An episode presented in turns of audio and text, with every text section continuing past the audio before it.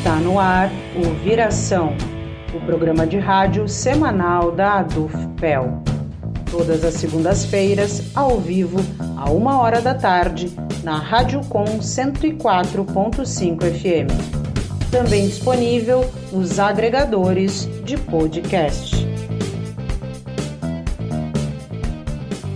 Está entrando no ar o programa Viração eu sou a Vanessa Silveira e hoje recebo aqui a Marina Nogueira Madruga, advogada e professora universitária, para falar sobre a situação da população carcerária feminina. Primeiramente, Marina, gostaria de te agradecer por ter aceitado o nosso convite. Boa tarde, seja bem-vinda ao programa Viração. Fica Oi, tranquilo. Vanessa, obrigada, boa tarde.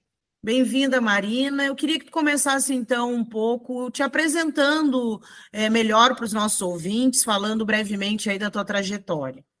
Uh, eu sou a Marina, sou advogada, sou mestra em Política Social e Direitos Humanos, doutoranda agora, uh, e professora na Universidade Católica de Pelotas, no curso de Direito, e também pesquisadora do GITEP, que é o Grupo Interdisciplinar de Trabalho e Estudos Criminais Penitenciários. Certo. Marina, nós hoje vamos conversar aqui sobre um, um, um, assunto bem, digamos, complexo, né? Também um pouco polêmico, enfim, que gera vários debates né, na nossa sociedade. A gente sabe que o nosso sistema prisional, o brasileiro aqui, é visto com bastante preocupação, né? Quando a gente trata da questão dos direitos humanos, levando em conta a situação estrutural das prisões brasileiras o modelo punitivista, o encarceramento em massa. Eu queria então que tu pudesse falar um pouco para os nossos ouvintes quais as principais problemáticas do nosso sistema hoje. Hoje, Vanessa, a gente vive, na verdade, há muito tempo, uma desproporção entre a taxa uh, de aprisionamento e o número de vagas né, do sistema prisional brasileiro. E esse déficit de vagas, a má estrutura, as condições né, precárias, as condições sociais, a ausência de políticas públicas, o próprio descumprimento da legislação existente para garantia né, de direitos mínimos, faz com que se fomente esse fenômeno de lotação carcerária e que se amplie esse cenário de, de desumanidades no sistema. Em dezembro de 2022, ao final, então, do ano que se encerra, a gente contava com uma população estadual e federal, então, de pessoas aprisionadas em celas físicas, de quase 650 mil pessoas. Tínhamos aí 648 e 700 uh, mil pessoas, e desse total, de quase 650, 28% eram presos provisórios, então que aguardam né, um trâmite processual, uma sentença definitiva para definir a sua situação. E ainda desse número todo, de pessoas privadas de liberdade, hoje a gente tem no sistema prisional só 477 mil vagas em 1.400 estabelecimentos prisionais brasileiros. Então a gente tem um déficit de vagas bem significativo e total no sistema de 172 mil que faz né, com que cause esse amontoamento de, de pessoas. E é possível que a gente aponte também uma série de deficiências no sistema prisional, como a própria in infraestrutura precária, a insalubridade, que combinada então com outras precariedades da alimentação fornecida que não é suficiente, as más condições de higiene, um acesso né, limitado à água potável, a escassa assistência médica, que são precursores, então, aqui, de uma série de questões que se relacionam ao adoecimento físico e mental dessas pessoas privadas de liberdade. E acho que é relevante a gente trazer aqui no programa também, abrir um parêntese, um parêntese para um total de doenças transmissíveis dentro do sistema prisional. Em 2022, então, a gente tinha 30.500 doenças em ordem aqui quantitativa. Primeiro, sífilis, HIV, tuberculose e hepatite. Isso é um número bem significativo para a gente trazer na conversa. E no mesmo ano, então, no final de 2022, a gente tem no Brasil quase mil mortes, 938 pessoas, então, que falecem, que vêm a óbito dentro da unidade prisional, por causa, então, de questões de saúde, a gente tem 650 óbitos, outros, né, relacionados a questões criminais e suicídios também. Então, são questões muito sérias e que necessitam, né, de uma modificação nesse cenário desumano. E ainda se observa, então, política criminal discriminatória, falta de acesso à justiça para essas pessoas e desigualdade socioeconômica a presença, né, também de facção criminosa, de coletivo, de coletivos criminosos, faz com que se potencialize violências e essas dinâmicas criminais. Os altos índices de reincidência são um problema uh, bem estrutural também na questão penitenciária, e a ausência aqui destacando de um olhar, de um apoio, de um interesse da sociedade civil para o sistema penitenciário, para a saída desse egresso que vai voltar para a comunidade, vai ser vizinho de alguém, vai uh, retomar né, para aquela região. E é um ambiente aqui prisional violento, é segregador, é reprodutor de desumanidades aqui.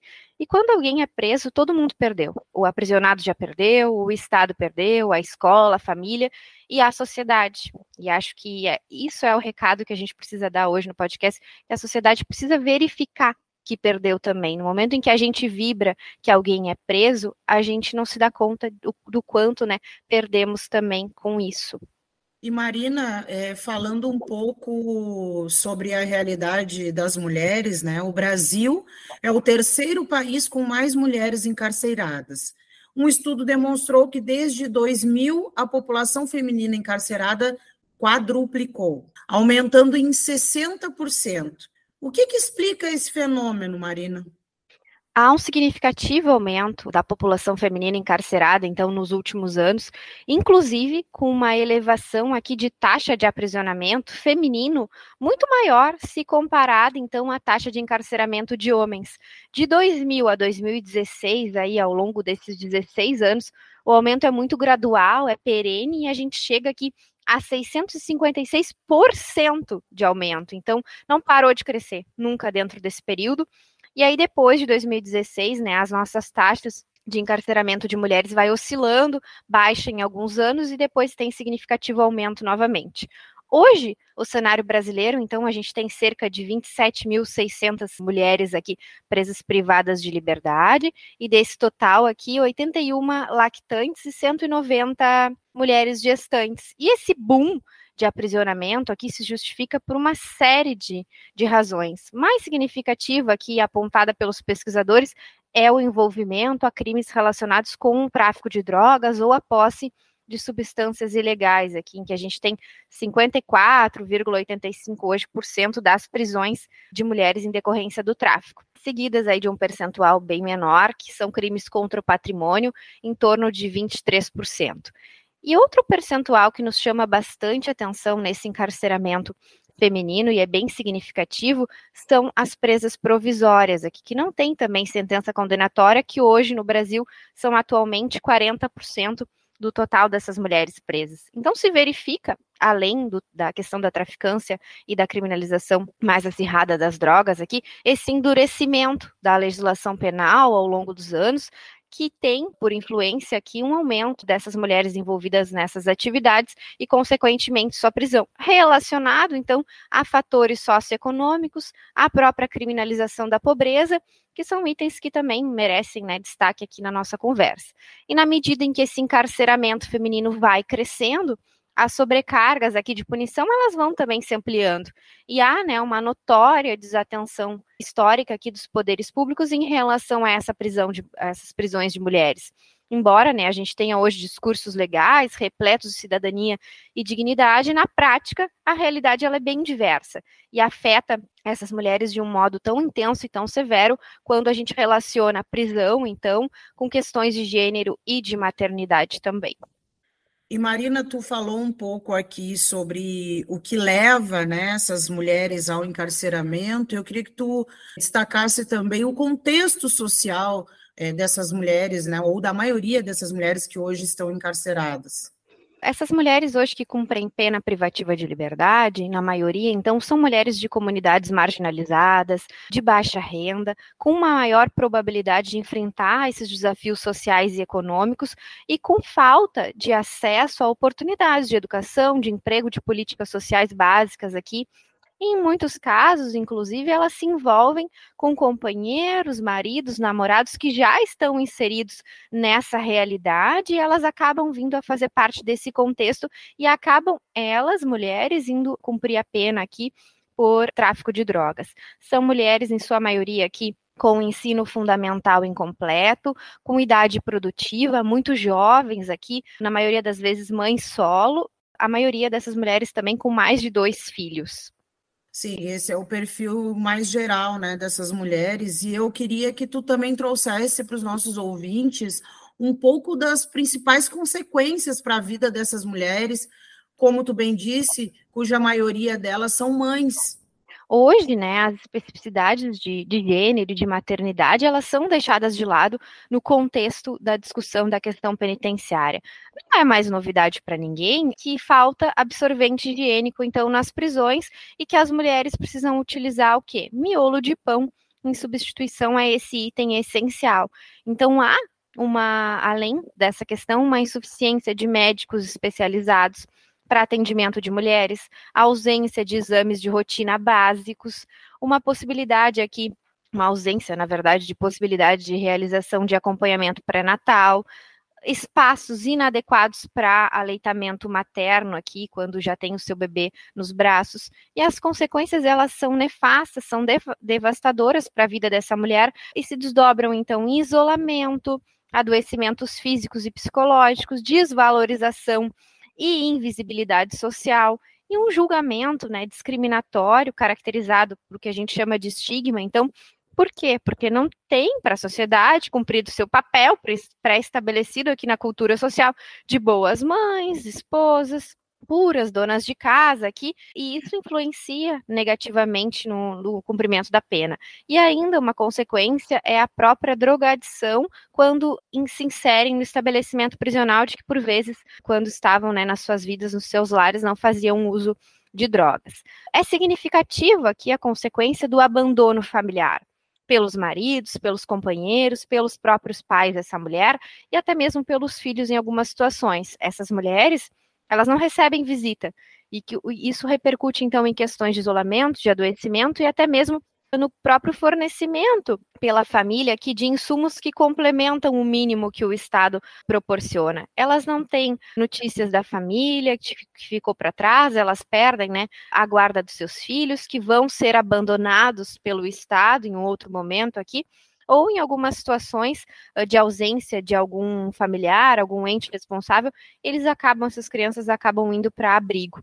Então é possível a gente listar uma série de consequências danosas, então, ainda em relação à maternidade e ao cárcere. A própria destruição né, da família, de que era organizada em torno e ao redor daquela mulher, daquela mãe, da genitora, essa separação familiar que gera um impacto emocional uh, e social na vida dela, né, e dos filhos todos pequenos que precisam de cuidado materno, essa perda do vínculo e do afeto materno pela ausência uh, de notícias do seu filho aqui, que geram inúmeros problemas, como ansiedade, depressão, estresse, afetação de identidade, de autoestima, questões suicidas também que a gente precisa levantar.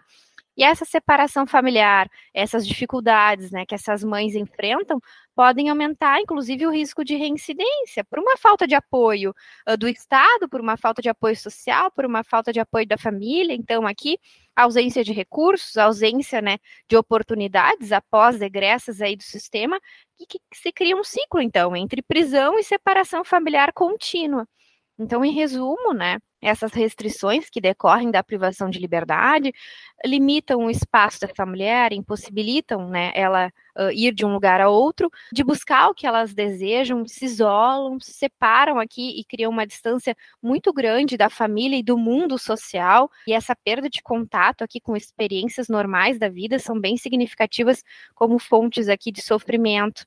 E aí tem um documentário muito legal, lançado agora em 2023 desse ano, da Tatiana Sage, do Renato Dornelles, está em cartaz atualmente nos cinemas e retrata justamente essa dura realidade das mulheres na prisão. Essa diretora e esse roteirista são os mesmos que fizeram o um filme que provavelmente vocês já ouviram falar, que é central o poder das facções no maior presídio no, uh, do Rio Grande do Sul, e também fizeram a série Retratos do Cárcere, que tem aí nas, nas plataformas digitais. E para quem tem interesse né, nesse tema, é fundamental que assistam, porque garanto para vocês que vale a pena, porque é emocionante, é triste e apresenta o real, apresenta um drama aqui de cinco mulheres mães separadas de seus filhos e todos os efeitos negativos, então, aqui da prisão que atingem ela, que atingem também as suas famílias, os seus uh, pequenos. Qual o nome do documentário, Marina? Olha para elas. Desculpa, falei. Olha para elas. Olha para elas. E lembrando, né, Marina, acho que é importante destacar aqui nessa, nesse bate-papo que a gente está fazendo, né, o quanto, na verdade, a maioria dessas mulheres encarceradas, elas estão nesse contexto justamente por uma busca de sustento de suas famílias, né, porque a gente sabe qual é a realidade das mulheres brasileiras, a gente vive num, contexto patriarcal, misógino, machista, e muita, muitas dessas mulheres são mães solo, né, que foram abandonadas e tiveram que buscar o sustento para sua família e muitas vezes acabam encontrando tráfico, enfim, como tu bem disse, que maior agregador aí delas dentro desse contexto, acabam buscando essas alternativas para sustento dessa família que depois, na sequência, acaba abandonando elas, né, nesse lugar de encarceramento. Então, é muito triste realmente essa realidade. E eu queria te perguntar quais são as maiores diferenças né, em relação ao encarceramento feminino e o masculino aqui no nosso país? Muitas. Os estabelecimentos hoje, né? Hoje não, né? Uh, de todo o contexto histórico, eles são pensados e construídos por homens para aprisionar homens. O que faz, né, que esse sistema penitenciário todo seja embrulhado por uma centralidade masculina e a mulher, ela é figura secundária no contexto prisional. Então, os preceitos normativos, as práticas institucionais, os espaços, as atividades operacionais são pensados para o masculino. E aí se caracteriza como andro, androcêntrico aqui, pois é centrado nessa figura. E aí se tem uma configuração masculinizante. E o cenário vai colocar essa mulher em uma posição desigual e uma posição secundária.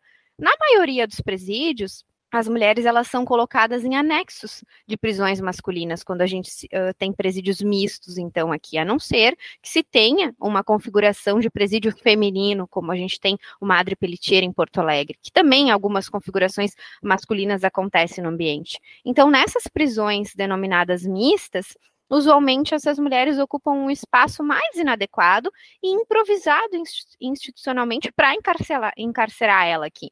E aí, por exemplo, essa mulher ela é vista apenas na sua condição materna, mas não enquanto mulher, e não lhe são garantidas mínimas condições legais para esse aprisionamento feminino. As atividades do lazer, de educação, de formação, serviços de saúde, quando existentes nessa prisão, são desenvolvidas para atender uma necessidade né, da maioria masculina.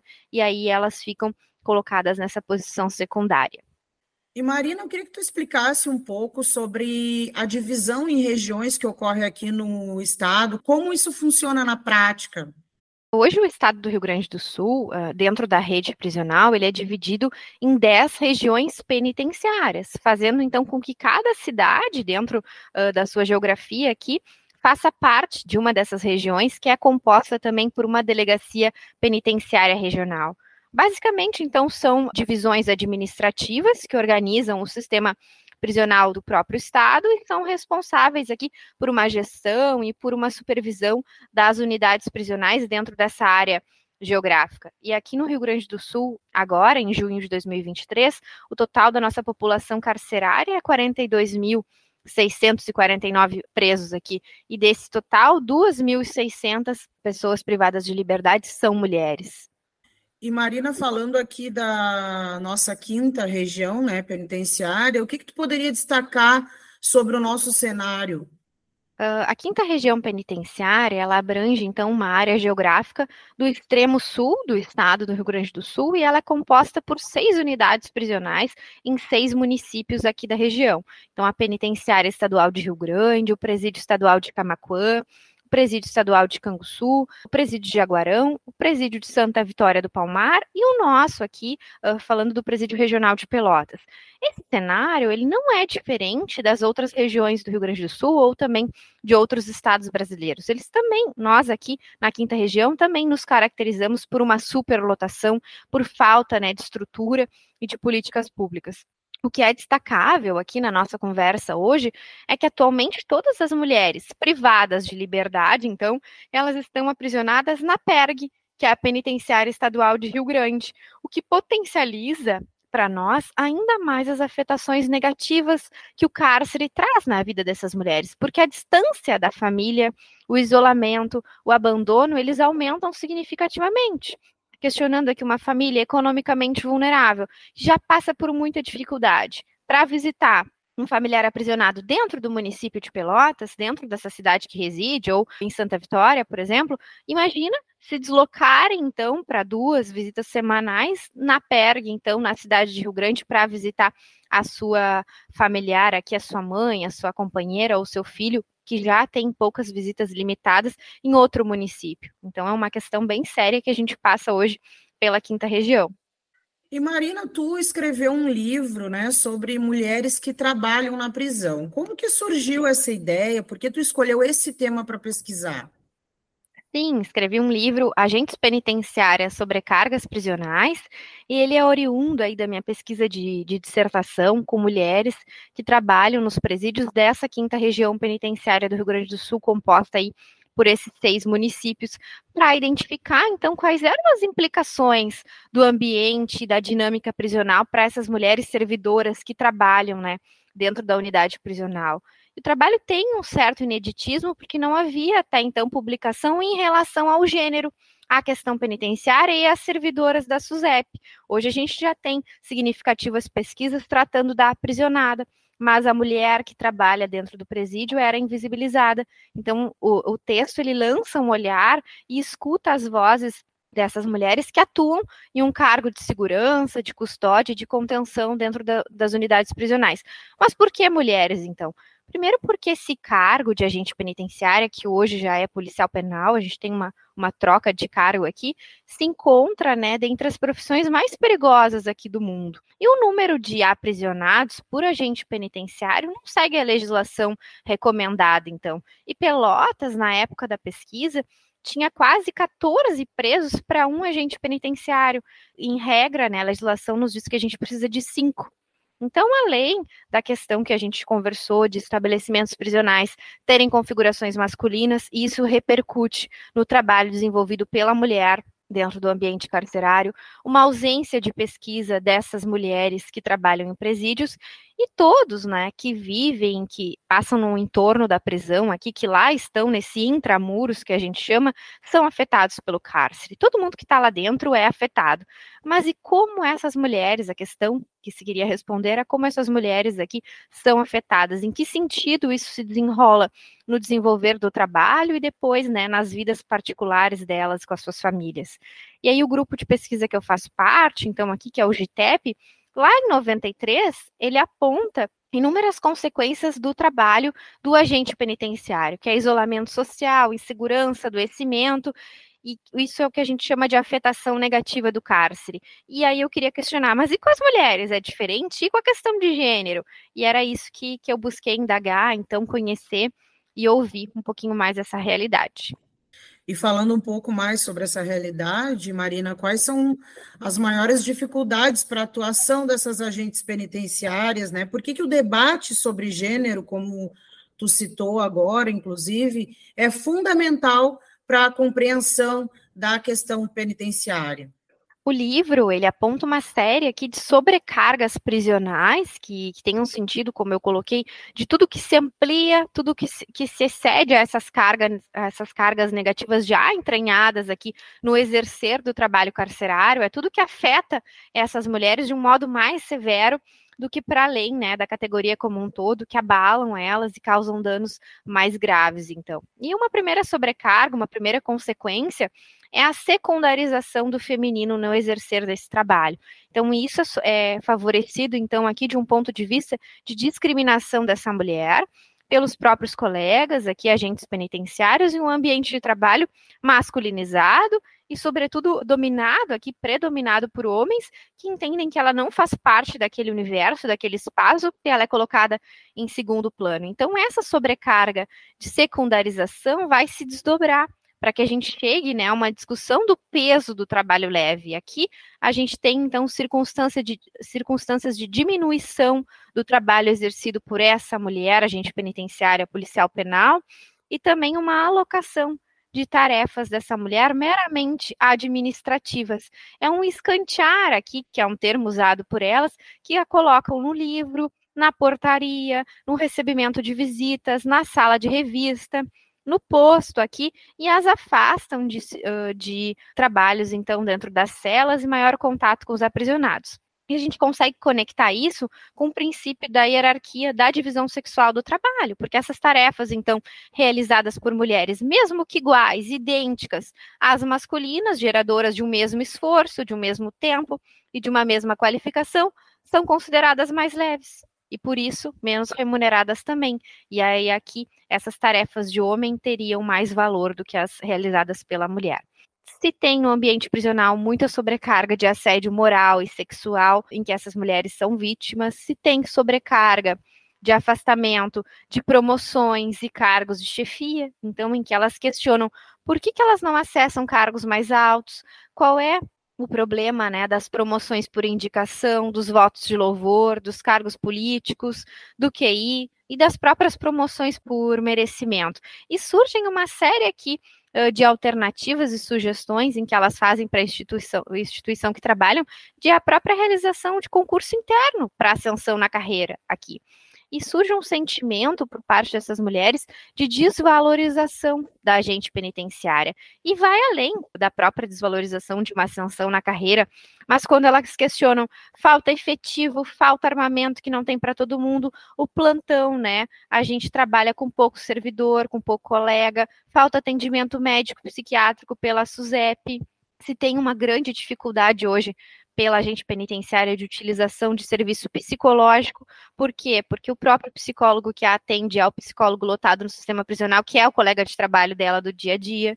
Então, por fim, ainda além disso, as consequências para o trabalho dessas mulheres são as que elas levam para o extramuro, são essas sobrecargas que ultrapassam os muros da prisão e as atingem aqui na vida pessoal, nas suas famílias. Então, em que essa servidora ela entende que há uma desvalorização social, uma carga emocional muito intensa durante o trabalho, preocupações com a segurança né, dos seus filhos, dos seus familiares, um significativo adoecimento físico e adoecimento psicológico dessas mulheres e uma mudança de personalidades. Então, aqui, me encaminhando né, para um final, tanto as mulheres que a gente conversou hoje aprisionadas, quanto agentes, agentes penitenciárias, têm suas vidas estruturadas ao redor de instituição prisional.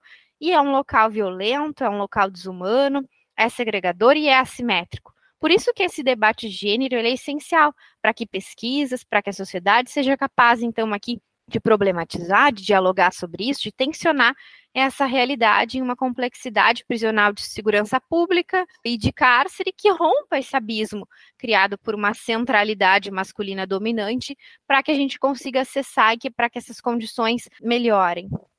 Marina, e como tu bem disse, encaminhando o nosso encerramento aqui da entrevista, né? Eu queria que tu contasse aqui para os nossos ouvintes onde eles podem encontrar o teu livro, né? Onde tem essa pesquisa importante que tu fez aí na tua trajetória, onde que ele está disponível e como acessá-lo, então, para quem tiver interesse, né, sobre esse assunto. Uh, é um e-book, ele está disponível de forma gratuita, então, no site da editora Adentro e Através para download, é www.adentroeatravés.com.br. Certo, Marina, gostaria muito de te agradecer pela disponibilidade desse bate-papo tão importante, né, que para o entendimento nosso, né, enquanto sociedade, dessa realidade prisional que encarcera pessoas dessa maneira tão desumana, como tu bem trouxe durante a nossa entrevista, e que precisa, com toda certeza, de uma reavaliação, de uma modificação né, estrutural, e a gente torce por isso, né, a gente luta por isso no dia a dia, né, quando a gente está debatendo esse assunto, trazendo esse assunto à tona, os movimentos sociais também estão sempre engajados nessa discussão. Então, te agradeço mais uma vez pela disponibilidade e espero que uma próxima oportunidade aí a gente tenha como continuar fazendo esse debate, porque com toda certeza ele é extenso, complexo, né? E cheio de nuances aí que a gente precisa entender. Quanto mais a gente entende, também mais a gente pode mudar essa realidade. Muito obrigada, Vanessa, pelo convite de coração. Foi uma experiência muito bacana em participar dessa entrevista e tratar né, de um tema tão importante de gênero no contexto, no contexto penitenciário. Claro que a gente não esgota aqui, hoje foi um primeiro, um primeiro contato, uma primeira conversa que precisa de muito diálogo ainda. Vida longa, então, ao programa Viração. Obrigada. Certo, obrigado. Eu conversei aqui com a Marina Nogueira Madruga, que é advogada e também professora universitária, e a gente falou um pouco sobre a situação da população carcerária feminina. O Viração é o programa de rádio semanal da Associação dos Docentes da UFPEL, a UFPEL, seção sindical do Andes Sindicato Nacional Vai ao ar todas as segundas-feiras, à uma da tarde, na Rádio Com 104.5 FM. Você também pode ouvir o Viração a qualquer hora nos agregadores de podcast e no site da Adufel. O programa é apresentado e editado pelas jornalistas Vanessa Silveira e Gabriela Vence. A coordenação é da diretoria da Adufel biênio 2023-2025. A música que você está escutando é Welcome to the Show, de Kevin MacLeod, uma trilha de direito livre disponível em filmemusic.io. Para mais notícias, acesse adufpel.org.br e arroba adufpel no Instagram, Twitter e Facebook. Se tiver alguma sugestão de pauta, escreva para imprensa@adufpel.org.br. Agradecemos a audiência e até mais.